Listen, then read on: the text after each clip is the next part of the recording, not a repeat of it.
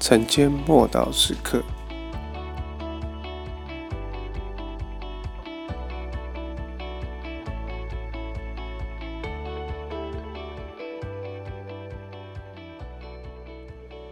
橄榄山上，马太福音二十四章三节，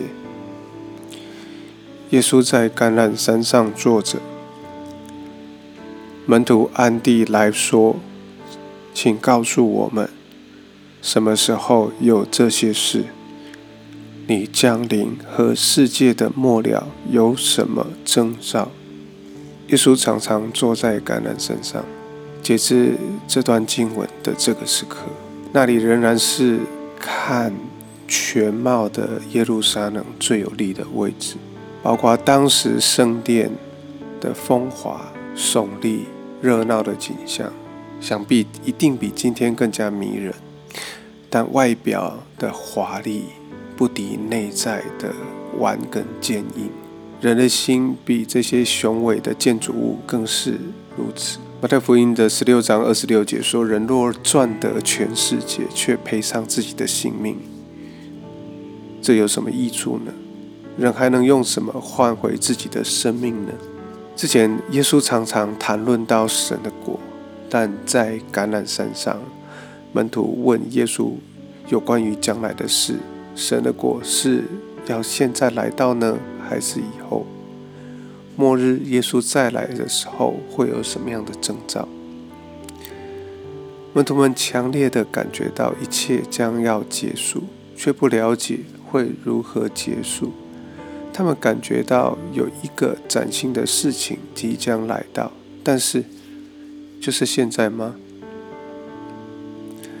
门徒们内心深知的一个观念，就是众先知所说的一切将要突然结束，但是他们心中有这样的疑问：就是现在要发生吗？因为周遭所有发生的事似乎都指向这里。但还有许多的想法跟圣经的观点不太相符。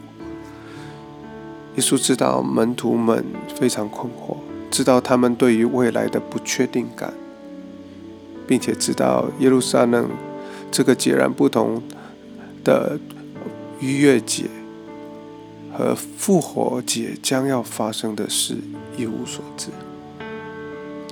于是他解释给门徒听。他的话永远烙在他们的心中。